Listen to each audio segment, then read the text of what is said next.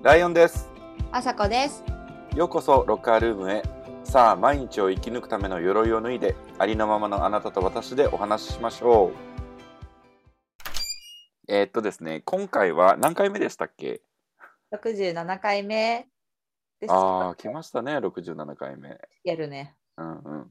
で、本日のですね、ゲストは、なんと我々、ライオンとアサコの友人で、現在トロントに住んでいる、しょうちゃんです。こんにちは。えい、しょうちゃん。久しぶり。めっちゃ久しぶりです。めっちゃ痩せたな、やっぱりな。痩せてるし、タトゥー増えてるし、絵がいっぱい。ありますね。ちょっと見えない皆さんには想像してもらいたいんですけど、だよな。どんぐりみたいな帽子かぶってて、タトゥーがいっぱい入ってる。で、スキンヘッドで、ヒゲは、えっと、ラウンドで、こう、もみあげから顎までつながってる感じですね。ラウンドっていうんや、初めて知あ、った。そうそうそう。まずこんなワードあんの？なので、ちょっと近寄りがたい感じです。ね。本人は全然そう思ってないけど。今、トロントですよね？はい。何時ですか？今。今は朝の8時10分です。が早からごめん、ありがとう。ありがとうございます。いつもね、でもこの時間起きてるから、あ、もう来てんや。うんえ仕事のためにってこと？ほんとね、絵のために。あ、おー朝から行ってんや。朝最近起きてうんうん、絵描いて、で、ジム行って、仕事行くっていうルーティンかな。ヘルシーか。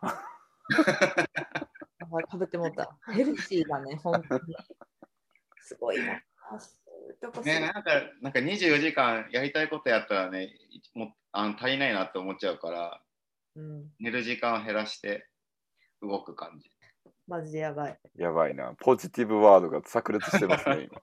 マジで眩しいわ。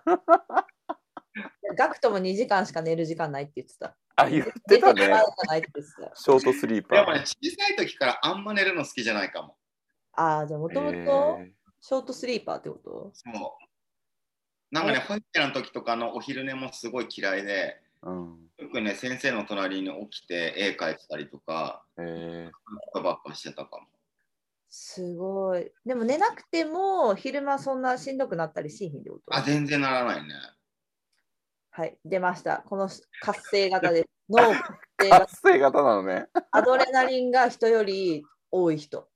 へえなんか意外にね、ルーティンを崩すとダメなタイプだったりするから、すごいそわそわしちゃうっていうか、ー。なんかこの毎日こなすルーティンの中で自分の気持ちをすごい高めて、なんか気持ちいい状態にずっと、なんだろう、維持するみたいな。これが一個でもちょっとずれると、それが不安材料になっちゃったりとか、なんかどうしようってなるから、それはなるべくね、崩さないようにしてるんだよね。食べるものとかもそうだし、へなんかアスリートなのかなみたいな。隙がない感じするな、ちょっーアスリートに近いかも。でも崩れると、なんか気持ち的にも崩れちゃうってこと？それが。崩れる。なんか、と。やってないことに対して、あ、どうしようどうしようとか、あ、今日絵描けなかったとか、うんあもちろんね、仕事で業者の人とミーティング入るとか、社員ミーティングとか、そういう時間でずれる時はあるんだけど、それはもう事前に分かってることだから調整して、その中を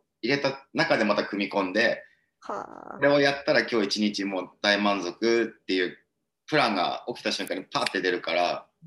なんかそれをこなす。うん例えば朝起きて、あ、今日天気いいなと思ったらそこでまたね、計画が変わるし、あ、今日雨だなだったら、雨を楽しむためのなんかセットリストじゃないけど、なんかそういうの考えてたりする、すごい。すげえな。感覚、感覚で動くから、その感覚がずれると、すごいストレス全部うんかなって感じ、最近気気がついたのは。でも感覚やけど、まあ、一日こうしたいなっていうのがもう決まるんやうんうんかって。面白い。え、そのじゃあルーティーンとして、なんかその決まったことを毎日やるっていうわけじゃなくて、その日の気分とか、まあ、天気とかでうん、その一日のなんかこうプランがズバンってこう決まってそう、なんかイメージしちゃうんだよ。バーって出てきて、で、これ全部こなそう、こなそう、こなそうっていうので、もう朝起きたら、あ、今日天気、とりあえず近くのカフェに行ってコーヒーを買う。いつもだったら自分で入れるけど、うん店に行って買って、で、ちょっと散歩して、で、そこで感じたのをまた絵にしようとか、料理にしようとか、なんかそういうふうに動く。なるほど。しょっぱなからなんかすごいなんか感センスな話ですね。ねでも面白いかも。なんか分かってるよね、自分のことが。こんだけこう言えるのがすごいかも。うん。でもね、全然分かってないと思うよ。よく分かんないなって思いながらな、なんかね、自分もすごい過ごしちゃうから、最近はね、なんかそこ、なんかこう、表裏一体とか紙一重の中でこう動いてる感じなのかもと思って、正反対な気持ちの中でずっとぐりぐりぐりぐり自分を動かすから、たまに疲れちゃうけど、ねえでも一日ずっと寝てるとかそういうことはないってことやろ？いやね、ないね。やるやりがちやねんけど俺。多分それは翔ちゃんにとって。なんか、うんなんか寝るのってすごい怖い、怖いことって思ってて、なんかよくわかんないけど、おうおうなんか自分がこう目をつぶって寝てる間に物事が変わってるのがすごく怖くて。だからなんかそれを起きててずっと見てたいっていうかなるなんかでき僕ないけ死認したいんや。どなんか自分が知らないとこで物事が動いてあその瞬間見逃したとかそれ見れてなかったとかってなるとすごく寂しくなるっていうか恐怖を感じちゃう。だからずっと起きてて見てたいなとかなんか恐怖まで行くんや。ポエミーなことを言うと朝が夜が切り替わる瞬間を見たいなとか。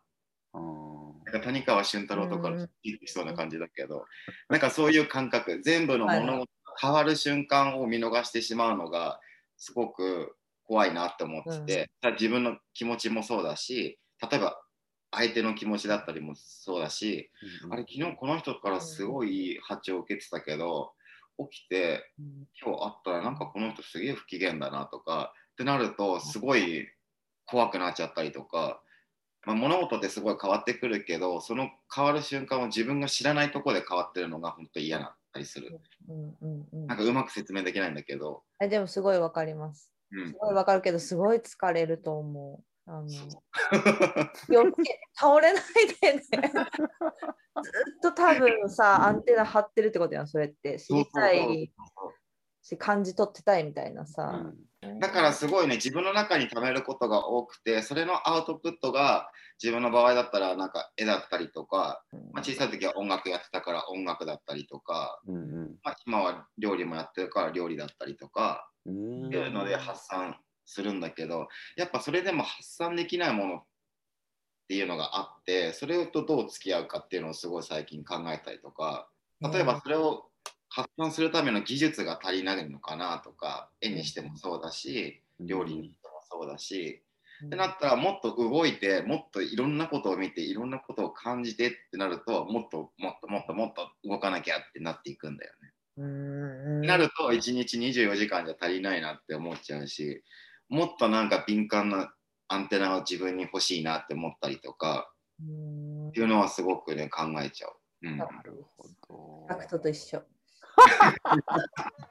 そう、それは冗談として。なるほど。もうさ、すでにだいぶ聞いてる人は、翔ちゃんのことを、わっって思ってると思うけど、改めてちょっと簡単に紹介してもらってよろしいか？そうだね。えっと、翔ちゃんは、えっと、俺の東京の時に会った友達で、もうトロント何年？いる？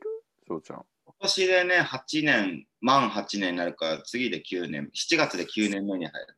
まあ、長すごはいい。い。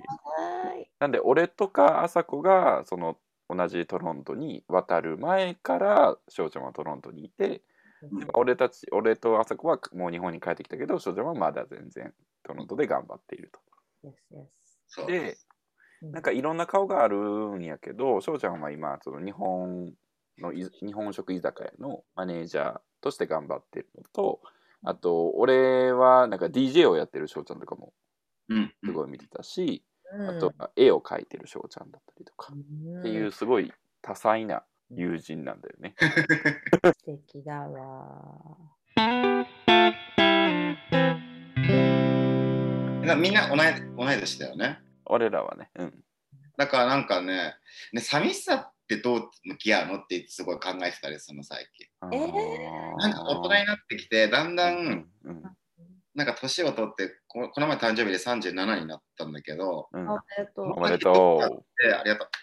この先ねどうやってね生活していくんだろうとかどう生きていくんだろうっていうのをう。すごい考えるようになってきたっていうか、うんうんうんうんそこにもちろん寂しさがあったりとかはするんだけど、うんうんうんそういう気持ちってみんなどうやって発散するのっていうねところに考えたりするんだよ寂しさをうん。何で感じるかっていうとどう俺も寂しさを感じるんやけど俺はなんかそのやっぱり一人で生きていくことへの寂しさみたいなのはすごい恐怖うんうんうんうん。だし、えこれめっちゃなんか暗い話なんだけど。なんか親がなんか死んでうん。で兄貴もなんかこう結婚して兄貴の生活を持ってみたいなこう感じで進んでいってあじゃあ自分どうしようってなった時になんかこうパートナーもなんか子供もいない自分だけみたいになったらえもうどうしようって感じの怖さはめっちゃある。うんうんうんうん私はあるよ。寂しいはあるけど、私はなんかけ結構人に結局自分のことを理解してもらうのって難しいんやなって思うときに、なんかもう今までずっともうそれの繰り返しで、あやっぱりうまくいかなかったなっていうことが結構多いから、だからちょっとこの諦めなくちゃいけないのかなっていう寂しさが今ある。うんなるほどね。結局人は人で私は私だと思って生きていくしかないのかな寂しいなって思ってるかも。うんなんか自分ってすごいこう誰も相性の合わない相性の合う人がいない人間なんじゃないかって思ったりもする。あそれはねわかる。まあ本当それそういうことかな。うん。うん。翔ちゃんは？いやなんか寂しさについて考えるの考えるきっかけっていうのが最近ななんで絵を描いてるんですかってすごい質問されたことがあって。うんうん。でなんで絵描くんだろうなって思ったのね。そしたら自分はなんかパッて出てきたのは寂しいからだって思ったの。へえへなるほどね。寂。しさをうん。なんかこう描きたいなって思ってんのかなって思ったりとかその寂しいっていう感情がすごい好きだったりもするしうん。大嫌いだったりもするんだけどうんなんかこのコロナです、まあ、自分3年ぐらいまだ日本に帰れてないんだけどうん。そこでやっぱ友達とか家族に会えない寂しさとかなんかうん。そういうなんなんて言えば距離的な寂しさもあったりのうんうん。気持ち的な寂しさもありうのんうん。なんかそういうのが最近なんかごちゃごちゃしててうんでプラス年をどんどん取っていってこの先どうなるんだろうっていうなんか、まあ、不安から来る寂しさもあるしなんかそういうのをすごい感じててみんなその気持ちってどうやって処理するんだろうみたいな。すごいね考えちゃったりしてたの最近は。自分はなんかまだ絵があるからいいんだ絵絵でこう発散する部分があるけどうん。それでもなんかよくわかんない寂しさっていうのが、まあ、ものすごく好きなんだけどでも嫌いでもあってなんか同い年の子たちってどうやってこういう気持ち向き合うのかなみたいなすごい考えてたんだよでもみんな抱えてるよね多分。うん。寂しくない人って本当にいいヒント思うかうん。ら。ででなんかそれをねなんか表にあんま出さないじゃない？みんな。恥ずかしい自分も出さないけど、うん。うん、そう恥ずかしいことなんだけどなんかそれをなんか自分すごい前面に出したいなっていうタイプなのかなって思って。だからそれをうまく伝えることができないから絵になってたりとか。うんうん。へなんか絵の、まあ、今話してる中で絵は見せれないけど結構カラフルな色使いが多くて。確かに。でもこれ全部描いてる時ってネガティブな気持ちからすごい発想が生まれてくるっていうか。へえそうなんや。だからなんかそこがなんか自分の中ではすごい自己分析の中で面白いなと思っててあえてなんかいろんな色で攻撃的な絵になっていくっていうかうんうん。なんかなんて言えばいいんだろうなんか気づいてよみたいな。ああ、伝えれない自分がすごいいるなみたいな。確かに。今、翔ちゃんの後ろにあるのは結構、なんていうか、いろんな筆の点々をこう叩きつけたみたいな確かねにちょっと暴力的な感じもあるよね。ペイントがうん。いっぱい6、7、8枚ぐらい見えてるけど。なんか楽しいことを思って書いてるんでしょって言われることがすごい多いんだけどうん。意外にね暗いところからの発想が全部ほぼほぼ。だから気持ちがダウンしようときじゃないと意外にいいなって思う絵が描けなかったりとか。いや、わからん。でも芸術ってそういうとこあるくない？なんかネガティブな、満たされてるとさ、やろうと思わへんけど、なんか、なんか足りないで、なんか腹立つとか、なんか悲しいとか、やから歌が生まれたりとか、うん、が生まれたりとか、うん、だから幸せな人はスターになれないとかよく言うよね。そう。だからなんかねネガティブなだからなんか思うのはネガティブな気持ちってもっとなんか前面に出そうよっていつも思ったりする。そういうものになるそれね。素直に生きることじゃないってすごい思ってて自分結構素直に生きてる方だなって思うんだけど、うんうん、まあなんかそれをでもで前面に出しすぎてもこの人いい大人じゃんっって見られたりとかもするし、うん、でも大人でもみんなそういう感情を持ってるっしょみたいな。だけどそれをなんかこう表に出ないことがすごい悲しいことだなってすごい思ったりするんだよね。なるほど、うん、なんかそれをポジティブなことに変えれないかなみたいな。ポジティブに変えれるという例えば翔ちゃんみたいにそういうふうになんかアートにするとかすごいいいと思うけど、うん、なかなかできひんよな。でネガティブな話ばっかりしてるとさ友達いなくなるじゃない？まあ、確かに。離れていく。あの 気が悪いんやけどみたいな。なんかみんなこれは持ってる感情だけどなんかそこを隠しちゃうっていうかなんかそれってそれもなんか寂しいことだなって思ったりもするの。ね強いねなんか。書いてる時はどういう気持ち？それはね作品によるかも。なんだろう。自分がなんかこう今の感覚と色と絵絵の雰囲気がマッチした時が一番描いてて気持ちいいんだけど、うんうん、でもそうじゃない時はやっぱ逆にもっとしんどくなっちゃったりとかするんえー、そうなんや。逆にしんどくなるんや、うん、だから逆に手止めちゃっても描かないとかもう見えないように捨てちゃうとか、えー、なんかこうしちゃったりする。えー、いいな、なんか出せたらいいけどな。ライオンくん、どう？寂しさ。寂しさね。でも、一人で抱え込むかな、俺は割と。で、見ないようにする。一番あかんタイプかも。でもなんか発散の仕方って俺まだわからないかもな、その。なんかこのねなんかモヤモヤしてる見えないものがまたでも自分はすごい好きなんだけどそれを見えるものに変えたいなって思っちゃうからなんかみんなのその見えないモヤモヤもなんかいろいろ聞いてなんかそれ自分に取り入れて自分も一緒にモヤモヤしたのを最近は絵に描きたいなって思ったりとかだからたまに職場の子たちに「寂しい気持ちってどういう時?」とか「なんか最近悲しい時って何?」とかすごい質問しちゃったりするんだけどすごい貪欲取材してる。取材されてるよ。でもライオンくんはやっぱなんか恋愛そうなんだよな。結構埋め埋めてるって言い方はよくないけどでも自分でそれが必要と思って取り込んでる感じがすごいするかも。俺ねあれやねその今のそのパートナーの人にすごい言われるのが、うん、すごいこの自立してると。なんかインデペンデントならしいんですよ、うん、私すごく。だからなんか一人で生きていけそうだよねみたいな。え全然思わへんねんけど。なんか基本その何でも割とそつなくやるし、うん、なんかこう困っても割となんかこう人に聞いたりとかこう切り開いていくスキルがあると。から別になんか誰もサポーターみたいな人別にいらないんじゃないみたいな。そんなこと全然ないねんで個人的にはめっちゃ支えてほしいって思ってんねんけどなんかそう見えるっていうことは多分その何寂しさとかそういうのを多分全然出せてないんだろうね。ちょっとどっかであの綺麗にしてるんじゃないの？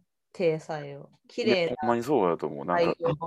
取るんじゃないか、うん、なんてことないですみたいな感じで多分やるのがもう染みついてるんやと思う。わかる。結構ギャップない？翔ちゃん思わん？なんかライオンくんち結構ギャップがあると思うんだよね。外からパッと、例えば第一印象の人と仲良くなった人。そう多分思う結構違うと思う。あでも昔でも自分もすごい恋愛に逃げてたかも。ああそうなんや。でもね最近は、まあ、いないから4年5年いないのかなもうこの先だからね、できる気しないんだよねってよくみんなで話すんだけど、どうやったらできるんだろうみたいな話もすごいするんだけど。欲しい。いやなんかそのね寂しさを埋める一つのピースでもあるかも恋愛ってとは思ったりするけどうんでも大概そういう時って相手にすごい求めすぎちゃうから自分の場合だとだから失敗しちゃうんだよねきっと。だから全然一人でやっていけるって思うんだけどでも職場の中で独身自分だけなの今の社員の子たちって、えー、そうなんうん。なんかそれ見るとすごい羨ましいなって思っちゃうし、まあ、カナダは同性婚もできるしなんかそういう可能性はあるからすごい自分はやっぱここに住みたいなと思ってずっと住んでるけど、うんうん。でも意外になんかそういう体質じゃなくなくなったのかもみたいな、まあ、恋愛してる暇あったらもっと自分の時間に費やしたいなって思っちゃうし。だけどぽっとなんか寂しくなってあ誰かと一緒に共有する楽しみを味わいたいなって思ったりとか。うんうん。なんかそういうふうなふとした瞬間はもうコロナの時にすごい出てでも恋愛ってみたいな、あそれは持続しないんだその。うん、なんか相手に合わせなきゃいけないのかなとか。なんかこう素直に向きたい向き合いたいけど結局なんか作っちゃったりする自分もいるじゃない。なんかよく見せようって思ったりとか。それになんかそういう自分にまた疲れちゃったりとか、疲れるね。うん、もちろんなんかやりたいことしかずっとやってないからかいあの今まで楽しく過ごしてるけどうん。本当なんだろう。やりたいことしか本当にしてこなかったから大学からずっとね、で、まあ、海外に来てもっと自分がやりたいフィールドがここにあるなって思うしそれにめちゃくちゃ時間つぎ込めるから日本で生きてあの生活してた時よりも。うんうん。なんかそこはねなんかまあいいんだいいなと思ってはいるけど。なんか今やりたいことってなんかあるの？でも相変わらず仕事とうん。絵は毎日やりたいなこれでもっともっとやりたいなって思ったりはするけどだんだんね体力がなくなってきたなっていうのを感じたりする。体力の衰え。わかる。全員かん思ってる。はいねわかりすわかりすぎる。だからそれをまた100%できるようにコンディションを保つための食事だったりとかああなるほど。っていう風にまた動いたりする。意外になんかなんか結構計画的に感覚で自分動いてる方だなって思っちゃう。ん。翔ちゃんは？うもう永住権保持者です。そうでその後でそこからね今度どこで死にたいかっていう話を職場の子たちに最近よく聞くの。いいね。カナダ。にいるとか日本に帰ってきたいのかっていうのをすごい、うんうん。どんな答え返ってくるの？それ。でもみんな日本っていう。なあ、そうなんや。あそうなんやでもみんな結構言うよね、確かに。日本人の子は。自分はねどこでもいいかなって思っちゃう。もちろん家族すごい大好きだしうん。最後家族に会いたいと思うけど、うん。でも自分家族の中で一番下だからみんなの子が先行っちゃうよなって思ったりして。うんうんうんうん で何歳で死にたいっていう話もすごい最近しててなんかすごい暗い話ばっかしてる人みたいだけど。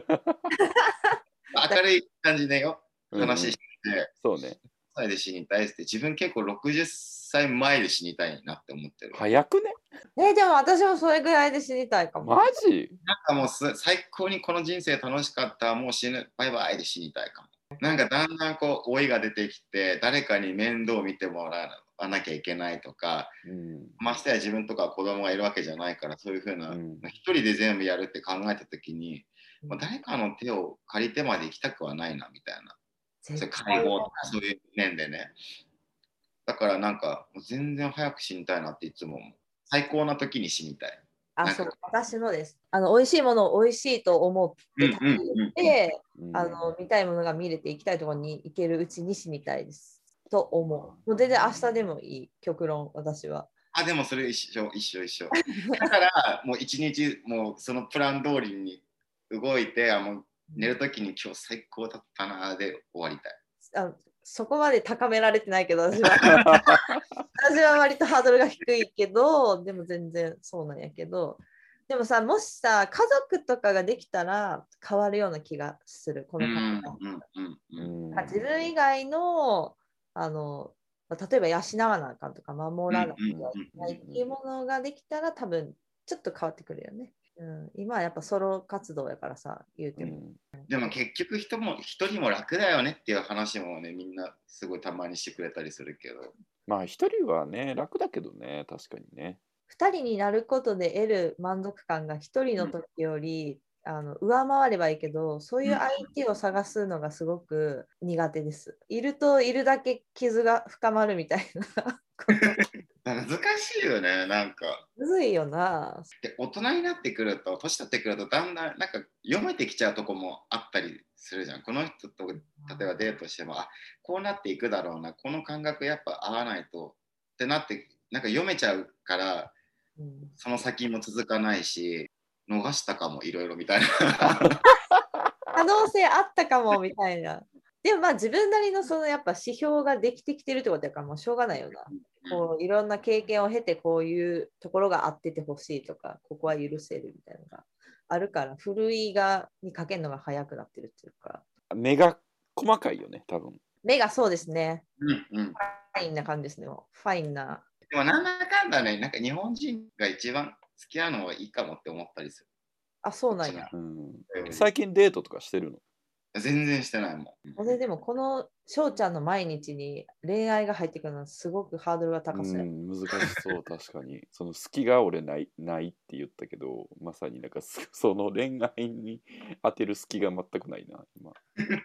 翔ちゃんのすごい興味関心が動かんとうん時間作ってもらえなさそう、あでもね、興味持ったらもう逆、もうとことんそっちに興味がいくタイプだから、あじゃあもうスケジュールだいぶ変わりますか？変わりますね。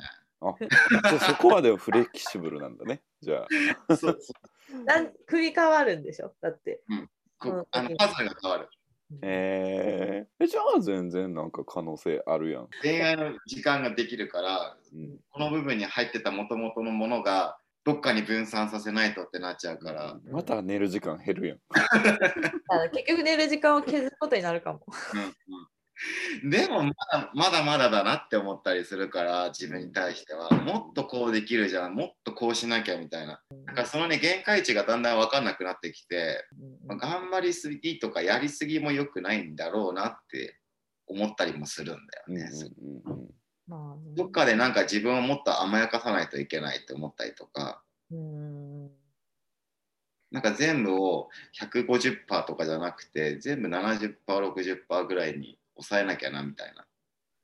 でもそうなそれ考えると自分じゃないなって思っちゃうからすごいまた嫌なんだけど。うん。いや、いいんじゃない ?150% でも。だって70%にしたら多分翔ちゃん逆にストレスかかると思うもん。うん。うんうんうんうんなないつも150%でさ70%で半分以下やからね。急に。急に。ガ20クくらいからでも。いいか。結構ねなんかすごい恥ずかしくてあんまり言ったことないんだけどなんか言葉のスケッチブックみたいなの常に持って歩いてたりするの。あ、え何それ？書いてる？ってこと？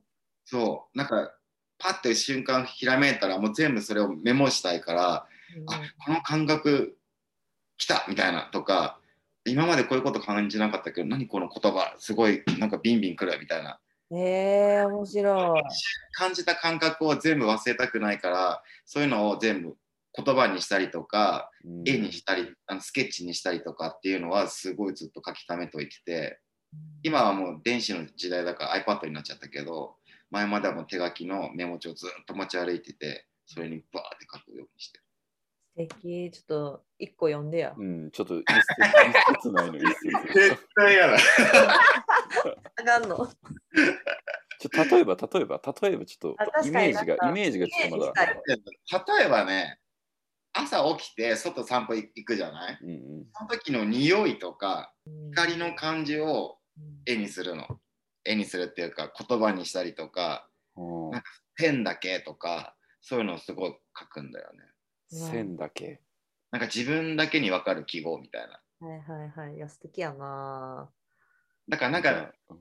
感覚を忘れるのがすごくこ怖いっていうかはいはい。なんか生き生活してて絶対忘れることってあるんだけど自分があこの瞬間すごい気持ちいいなって思った瞬間を絶対忘れたくなくてうん。それを全部残しておきたいみたいうんうんうん。それを見える形にしといけば自分はすごい安心するって思ってるからなんか見えないことがすごい怖い怖いのよ。何でも自分の中で、なんかその切り替わる瞬間が見見逃せないとかそういうのが嫌だって思うのは多分怖いからだと思うんだけどその見えないものを全部見えるものにしたら自分の気持ちってすごい安安泰っていうか安心を得るのかなみたいな。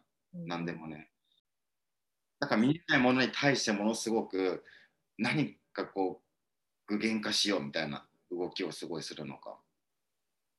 だそれのアウトプットするあの媒体はだから絵でもよかったりするし、まあ、DJ やった時はそういう音楽使うし、まあ、ピアノも弾けるからピアノ家で弾いたりとか料理だったりとかっていうのをだからずっと続けてんだろうなみたいな。アウトプットの仕方がいろいろあるのも面白いよね。うん言葉の時もあるし、線の時もあって、絵の時もあって、音楽の時もあって、うんうん料理の時もある。料理の時もあって、そうね。なんかあれだね、あの、コレクターみたいですね。か コレクターみたいな。なんか、翔ちゃんの中に超巨大なこうストレージがあってさ、ううんん。はい、収納、あああ見つけた、新しい感覚みたいなさあ、そうそうそう。ヒューみたいな、なんか。イメージがしたこれだわ素敵だね。でそれがさ、なんか必要な時にっていうか、なんか出てくる、うんなんか創作する時にうまいこと出てくるのがすごいよね。うん、えでもさそれこそさやっぱ恋愛とかってさすごい感情がぐるぐる動いたりするからさそれこそすごいこう創作活動にめっちゃ影響するんじゃない？失踪。あれもするね。すごいするかも。そうだよね。あんなに感情を揺さぶられることはないいもんね。はいだから意外に向き合うの怖いのかもね。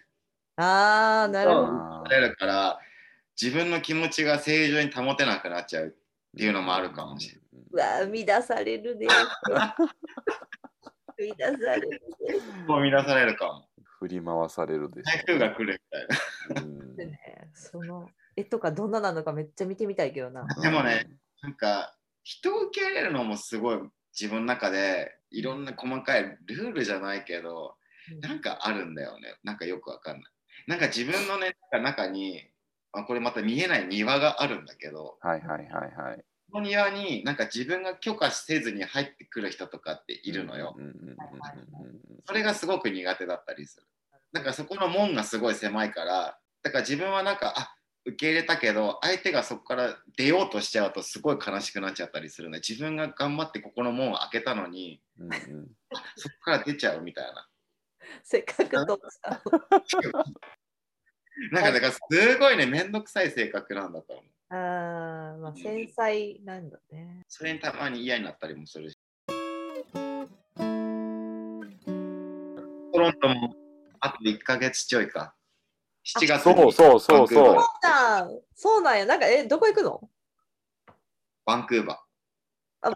今度はバンクーバーの店のマネージャーになる。えー、すげ。えそこでなんかこうやりたいなって思ってることとかなんかある？あ、でもね、なんか恋人見つけたいかも。なんかすごいお。ギャルみたいな話で、婚やだ。ぴょーん活するって言ってて、一周回って恋愛の話になってる。なんかちょっと一人もういいかもって思ったりもしてるから。うん、なんかそういう人できればいいなっていや思もうぜひチャレンジしていこうそこはやっぱり。恋愛至上主義の私としては断然応援する。うん、あとはでももっと作品作りたいかも。仕事よりなんか作品の方にちょっと植えておきたいなって思ったり。うんううん。んでももちろん仕事でもまだまだ上にキャリアを積めるはずだからそこ目指したいなって気持ちもあるし。仕事はなんか全然違う内容なの？それともまたマネージャーってことね？だけどもう一個次行ったらエリアマネージャーとかの位があるからそこ頑張れたらいいなって思いつつ。でも最近は絵の方が調子良かったりするから気持ち的に。ううんからもうちょっと絵頑張りたいなって思ったりはする。もうちょっとなんか人目に見せることをしようかなって思ったりとか。いいね、いいね。それこそそのなんかグッズじゃないけどなんかそういう展開をしてみるとか。今まで自分のスタイルじゃないと思ってたものに対してちょっとトライするのもありかなみたいな。っていうのをすごい考えてるね。そうね。いっぱいの人の目に触れると、いっぱいの人の意見が得られるからね。でもなんかねこう見えてなんかタトゥーとかブワーって入ってるしこんな派手な色使って絵描いたりするんだけど人目にさらされるのあんま好きじゃなかったりもするの。ああ、なるほど。だからこそなんかそれそれがうまくこう出せないからこういうのに出てくるのかもしれないうんなんか個性個性じゃないけどうん。願願いっていうかこういう自分でありたいなって思うのが絵の色に出てたりとかうんうん。タトゥーだったりとか自分の格好だったりとかやってることだったりするのかなって思ったりして。うんうんうん。まあじゅね人人付き合いにしても自分の牧場に入れるのはなかなかハードルがって言ってたから、きっとそういうとこがあるんだけど。まあなんか届いてほしい人にだけ届けるっていうのも一個手やんうんな、うんうん。ねそのさじ加減ってやっぱアーティストがみんな悩むところなんじゃない？うんうん。常に記憶に残る人であろうって考えるからなんかそこをねもっと突き詰めたいなって思う。かっこいいな。それそれもね寂しさから来てる。自分のことを忘れられたくないなっていうのがまずあるから。ああ、そういうこと？なるほどだから記憶にね。残る人でずっとありたいって思っちゃう考えると自分の個性ってなんか自分自身って一体何なんだろうってとこまですごい考えちゃうんだけど、うん。もう哲学の感じになっていくんだけどうん。この存在って一体何なんだろう？自分って一体何だろう？自分だけど自分が一番見えてないみたいな。うんうんうん。なんかそこをすごい突き詰めたいなって思ったります。人生の目標もいただきました。すげえ。だって忘れられたくなくない？なんか自分じゃないと自分ってどこに存在してるんだろうっていうのをすごい考えたりする。なんかこういう人いたなじゃなくてうんあそうちゃんだなって思ってほしい。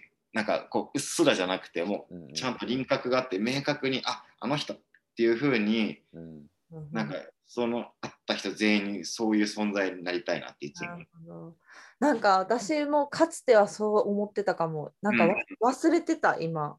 もうなんかそういうのいっかなとか思って最近あの麻痺してた気がするから今ちょっと刺激がピリッときた。あっと思って。なんかよくてもよく思われても悪く思われてもでもその人の記憶にずっと残ってたい確かそのに。分自分はその人たちを庭に全部入れてるからうち行った話も全然こういうふうにしたりもするしだからここにずっととどまっててお願いみたいな寂しいからここにいてみたいなうんっていう感覚だからすごい人が大好きなんだけどうん。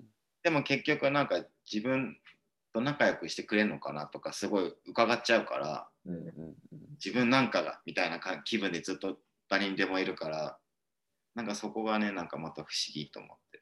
あれじゃない、攻めと守りがの切り替えが激しいんじゃない？激しい。そう。何でもいろんな気持ちに対してもそうかも。うんうんうん ってなっときながら振り向かれたら、だから本当めんどくさいしわがままだねってすごい言われる親にも言われる。すごい激しく切り替わってる感じがするね。あーってなってる。常に。これ今今日こう聞いてくれた人もどうやって寂しさを 解消してるのかうん。もしあったら教えてください。全部まとめて翔ちゃんに送りますそしてそれが翔ちゃんのあの絵とか何かになるかも。あ確かにね。聞こう聞こう。寂しさ、寂しい時。ネガだからなんか言い方変え変えようか。ネガティブな気持ちとどう向き合うか。ああそういうすうるん。ネガティブな気持ちとどう向き合うか。でもなんかそ全然暗いイメージじゃなくてもうポジティブなイメージでなんか考え考えてほしいというかみんなそう思ってほしいな。ああなるほどなんかずっと暗い話してるからこの人大丈夫な人かな？精神的に言ってる人かな？みたいな思われたくもないから 大丈夫あの話し声がめっちゃ明るいからめっ大丈夫ちゃ明るいから大丈夫。すごいサウンドがすごい明るいから大丈夫。あなんか人が本当こう隠して向き合う感情をなんかもうちょっとさらけ出そうよみたいな。ーうんうん。いや、大事だよね、ほんとさらけ出すのって。なんか、ネガティブなことってさ、ちょっと言ったらあかんみたいなやっぱ感覚あるやん。ちょっと。なんか周りにも悪いしみたいな絶対その感覚ってあるんだよね絶対。だからそこをなんかいろいろ見たいなっていつも思ったりする。いろんな人はどういうところでそういうこと感じるんだろうとか。あね、ネガティブな感情をどういうことで受けるかとか、うんもう聞きたいの。な。うんうんなるほどねなんかポジティブなことは大体分かったりするじゃん。なんか、まああこうやったら喜ぶなとか。うんでもこうどういうことでみんなこうシュンってなったりするのかなとか、うんそこからその気持ちとどうみんな向き合うんだろうとか、うんそういうのにすごい興味ある。なるほど。あ、でもその前向きな感じで話せるといいかも、ネガティブな話。あんまりにさ、こう垂れ流しになると愚痴みたいなのなるとちょっとあれやネガティブな気持ちもさ、ポジティブな気持ちもここれじゃん、結局裏表だったりするじゃん。うんあ、そうだね。そうね、表裏一体ね。確かに。ね、ネガティブをこう発表できる世の中になるといいですね。うまいこと。みんなもその方法をなんかそれぞれ持てるといいよね、でも。うんなんか解決しなくてもまあいいよね。解決しなくていいんだと思う。だけど言うこうつ伝えるとか言う言うとか、うんうんなんか知るとか、そういうことが大事なのかもしれない。うーん、確かになるほど。ね、ロッカールームもそういうネガティブなこともシェアできるような。はい。ローカルームはあなたのネガティブを受け止めます。で もロッカールームだからこそ話話せる、話しやすいかもねって思ったり。話しやすかった？今日。全然面白かった。あ、マジ？よかったイエーイえでもね、ずっと聞いてたからね、あなんかお便り送ろうかなっていつも思ってたりしたの。嬉しい嬉しい。ありがとう。めっちゃ嬉しい。でもそういう、そういう声がね、本当にあるから。し、なんかこういう活動をしてるのにすごい羨ましいなって思うし、尊敬して見てる。いやいやいやいや。うん、これはいいなと思って私たちができることですよね。これは少しずつだけ。はい。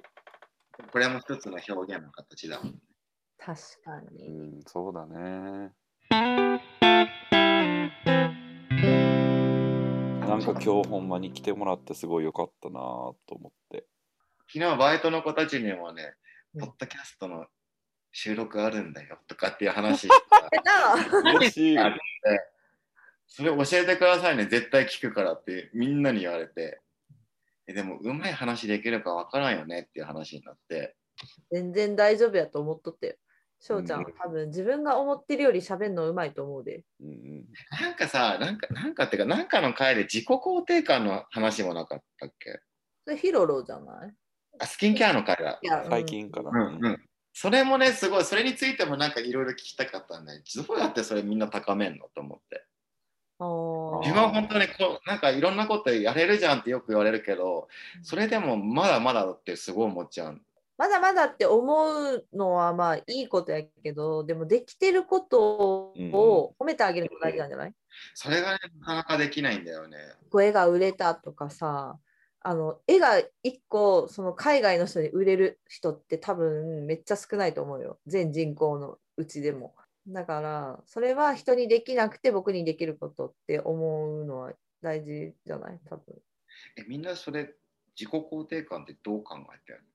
え、みんな自分に自信ある？でも、なんか自分自身に自信って湧いてこないけど、なんか誰かから言われて、あそうなんかも。今ほんま今、朝子が言ったみたいに、なんかそういうことを他人から言われて、あまあそう言われたら確かにそうかも。自信1ポみたいなうんうんうんうんうんうん。感じはあるかな。で、まあそれがちょっとこう、ちりつもって、そうね。なんか人から褒められたことはあのちゃんと受け取るようにしてる。え、そんなことないとかじゃなくて、うんお肌綺麗ですね。まあ綺麗じゃないけど、綺麗ですねって言われたら、ありがとうございますってことで もらっとく。謙遜しすぎないって大事だよね。そう。ってこと。なんかそこのバランスすごい難しい、自分は。